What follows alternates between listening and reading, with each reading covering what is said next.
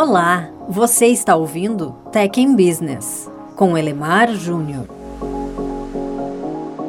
Olha só, o ritmo da mudança percebido por todos nunca foi tão intenso. Novidades tecnológicas surgem todos os dias e tem ficado cada vez mais difícil identificar o que é presente e o que é futuro. Para quem é responsável por pensar a estratégia nas empresas, essa dificuldade se converte em um problema. Como saber se o que se tem pensado, tanto para modelos operacionais como para modelos de negócio, continuará fazendo sentido? Hum, pois é, problema. Em tempos tão dinâmicos quanto estes que estamos vivendo, com tantas mudanças, eu entendo que é válido tentar observar o que está acontecendo com um nível maior de distanciamento, tentando observar o que há de comum. E eu percebo que existem três fatores comuns em todas as mudanças que têm tão impactado aí a nossa sociedade. Primeiro fator, crescimento exponencial da capacidade de processamento, computadores, nuvem, enfim.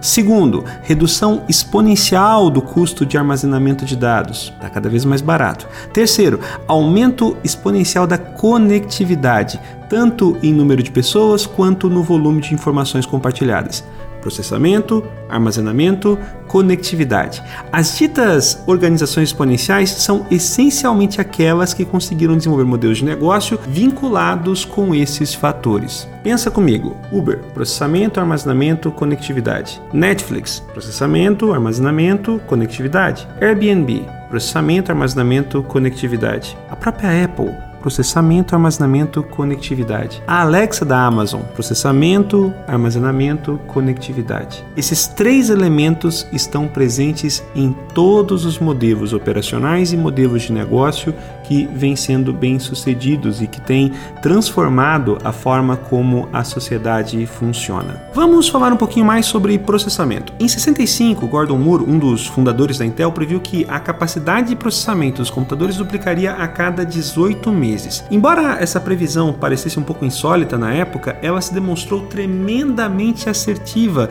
nas décadas que se seguiram. Só para se ter uma ideia, o Deep Blue, um supercomputador que em 97 derrotou talvez o maior jogador de xadrez de todos os tempos, o Garry Kasparov, esse computador, esse supercomputador é 10 vezes menos potente do que o Galaxy S5, um celular de 2014. Ou seja, um celular de 2014 é 10 vezes mais potente do que um dos maiores computadores de 97. Imagina a diferença da capacidade de processamento para o celular que você está carregando agora no seu bolso. A exponencialidade que a gente observa no processamento também aplicou-se ou se aplica com o armazenamento. Em 56, a IBM lançou o primeiro dispositivo para armazenamento de grandes volumes de dados, era o IBM 350. O troço era gigante, era difícil de transportar e ele conseguia armazenar incríveis 5 megabytes pelo baixo custo de 3.500 dólares por mês. Isso mesmo, a IBM não vendia esse dispositivo, apenas locava 3.500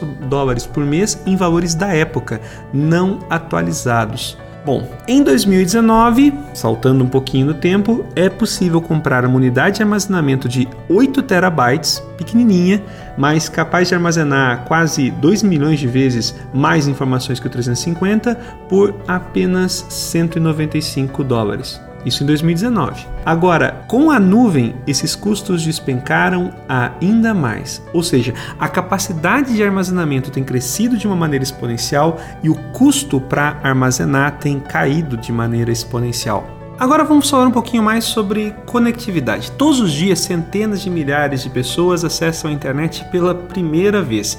Em países desenvolvidos, mais de 80% da população acessa a internet regularmente, ou seja, em bases diárias. Nos países subdesenvolvidos, esse número cai um pouquinho, é pouco acima de 40%. Pelo menos essa era a realidade até 2018, ano em que o Banco Mundial liberou aí uma pesquisa sobre estes dados. Mais do que o número de pessoas, o volume de dados transferidos cresce em ritmo também exponencial. Primeiro, acessávamos a internet para ter acesso a textos, depois começamos a buscar imagens, daí vídeos e agora a gente está vendo conteúdo produzido em tempo real por streaming. Somado a tudo isso, cada vez mais dispositivos são conectados e não pessoas às redes. Isso gera um fluxo ainda maior de informações.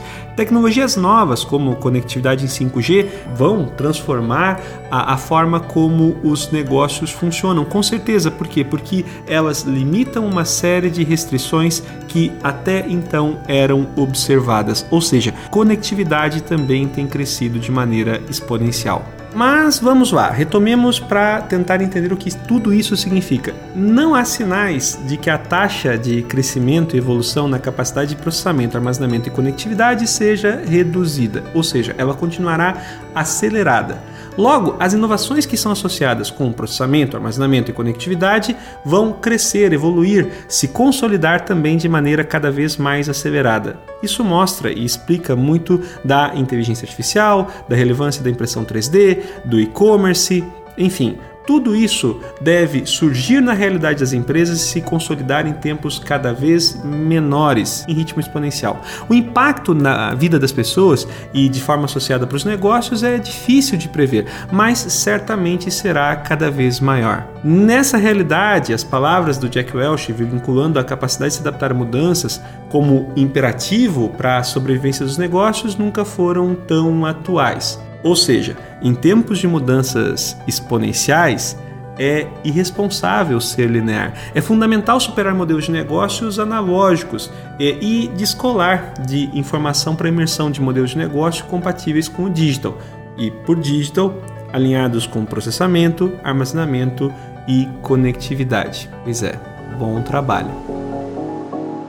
Se você gostou do tema deste podcast, confira também o conteúdo disponível em www.elemarjunior.com. Obrigado!